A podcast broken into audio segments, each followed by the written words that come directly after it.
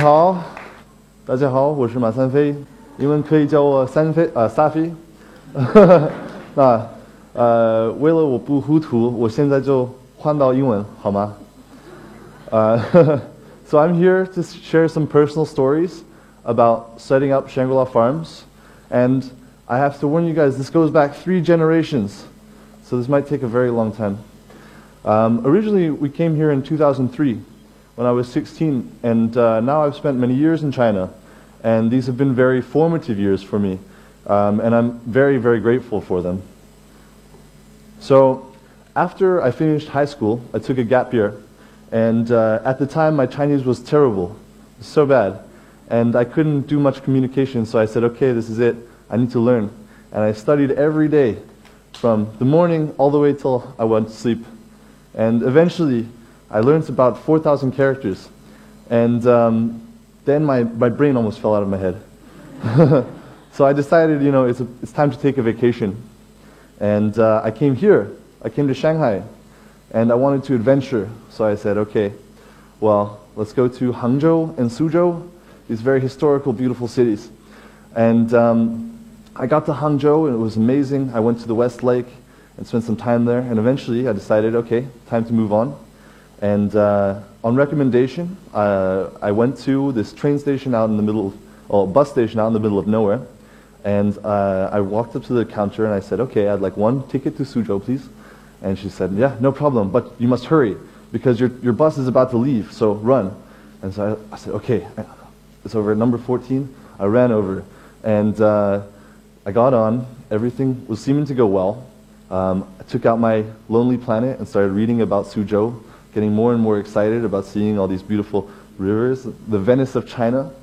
Um, and finally, I arrived and uh, got off, and um, then I went and got into a taxi. And I said, "Okay, take me to the street so so I can go, you know, check into this hotel." He said, "No, no, wh- why not?" Uh, no, there's no street like this. No, there has to be a street. Come on. No, it just doesn't exist. I said, what are you crazy? Come on. So I took my map out and I said, look, the street's right here. And he said, 对不起，这那是苏州，你到的是滁州。I was panicked, you know, because I was just a teenager. I didn't have much money. Actually, I only had like 200 kwai in my, in my account. And I said, how am I going to get to Suzhou now? So um, the ca- taxi driver was very helpful, and he showed me around. He eventually took me to this train station, where I, uh, you know, I got a ticket. And let me remind you, at the time, although I had been studying many characters, um, you know, I still wasn't completely settled into China. And my ticket said 无座. I didn't know what that meant. I had no idea. I thought, okay, no seat is a translation. So that means probably somebody bought a ticket from the beginning and then got off before, and now I'll take their chair. And so waiting on the platform, you know, more and more people started coming. I said, wow, so many people. so, you know, what, I mean, they, can't all be waiting for the same train. I mean, is the train empty? I mean, if it was empty, they could have sold me a seat, right? Uh, and no. The train came completely full. There were even people standing in the aisles. And I said, how in the world are all of us going to fit on this train? And, um, but we did. You know, we crammed in. And, uh, you know, I was really quite interested in watching the social dynamics and how people got along and interacted with each other. And uh, I had some very moving experiences. Um, there was a very old couple um, that started talking to me, and they were very friendly, very kind and warm. And uh, there, were, there were two small places to sit. And they kept wanting to give me this place to sit. And I said, no, no, no, no, no. 我年轻了. I can stand. and uh, eventually, the woman sat down. She's maybe in her 60s. And she sat down on the ground. And right above her was a sign that said, deposit your trash here. I thought, this is terrible. You know, how could, you know, an older person like this have to be reduced to sit in a place that's for garbage? I thought it was just terrible. And uh, later on, uh, I met some younger people, some college students that were traveling to Suzhou as well. And I told them, you know, I said, why, why is this? You know, what's happening? And they, they were shocked as well. And then they went immediately and offered their seats to these people. And that experience made me feel that the humanity evident here is enough to make me stay. Afterwards, after my year of studying in China, I uh, decided to go to university in Vancouver. And originally I wanted to study biology and sports science. Uh, and I got there very disorganized and I hadn't registered for all the prerequisite courses. Um, and they were all full. So I said, okay, well, forget it. I'm just going to study what I find the most interesting. And I found a course called The Foundation of Chinese Thought, where we studied all of the primary thinkers in China, such as Mengzi, Kongzi, Laozi, Mozi, Zhuangzi. and that was really quite an, an impressive experience for me, because to see how these people thought and how much they were revered, you know, this made me think, okay, well, these are fantastic role models. Uh, I started looking more and more in depth and finding things that I really identified with. Uh, for instance, I really believed in and admired how Kongzi had this notion of the Junzi and how you must develop yourself. Then Mozi and how he believed that you should love each brother as if they were your own. And Zhuangzi and his kind of curiosity with life and how he believed you should learn by watching. Um, so these fantastic role models were very inspirational for me. And they, you know, they had these teachings that are timeless, that you can connect with even in modern day. So aside from China's historical role models, there's another very important role model in my life, and that's my mother. She's, uh, she's really fantastic. But, uh, so um, anyway, she uh, kind of created our involvement with Shangri-La, and she did this after going there with my father on official trip, and uh, then she fell in love with it, and she was reminded so much of when she was young, because she grew up in Kathmandu in Nepal. And uh, seeing this place and feeling as if she felt when she was a child again, she decided, you know, she wanted to have more involvement.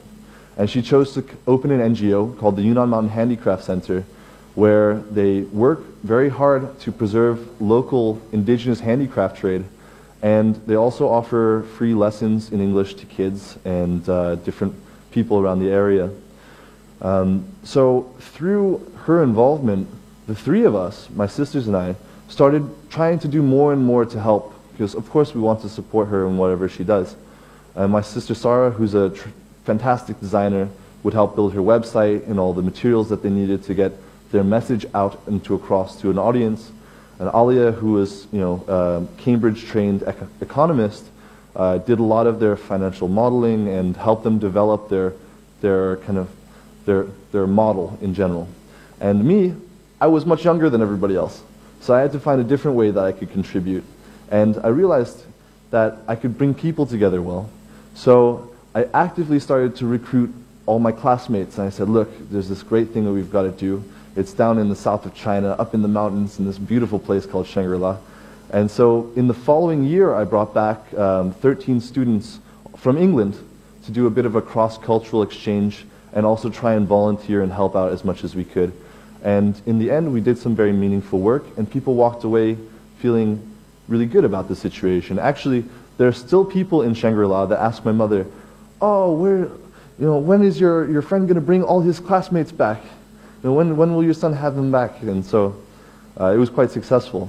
So after, you know, after being very active and doing all these things in China and in Shangri-La, I wanted to continue being active in Vancouver.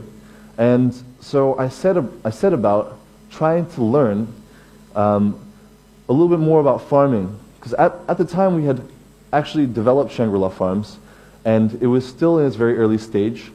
Um, and I said, okay, well, I want to bring the farm back to Shangri-La Farms. And so I, uh, together with two friends, we started working on this uh, greenhouse growing uh, facility. And we had roughly 7,000 square feet of greenhouse indoor space. And uh, these two friends of I, two friends of mine and I uh, worked very, very hard on it. And uh, you know, I really realized how difficult it is to be a farmer. You know, we had a full day's work, and it never ended. There was always more we could do, more that we could do to be better prepared, more that we could do to make sure we had a better harvest. And it really became so clear to me that actually, when you're in this kind of situation as a farmer and you're tending to land, you don't have the extra time to go about building a brand, building a supply chain, building distribution chains. This is all very difficult.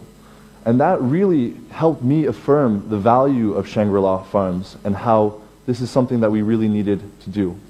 So now, coming back to China, as I mentioned, actually my family's been involved with China for three generations. And this started with my grandfather in the 50s. He was uh, a foreign correspondent, and he was writing stories about China and what it's like, you know, with this change in regimes and how interesting it was to move forward.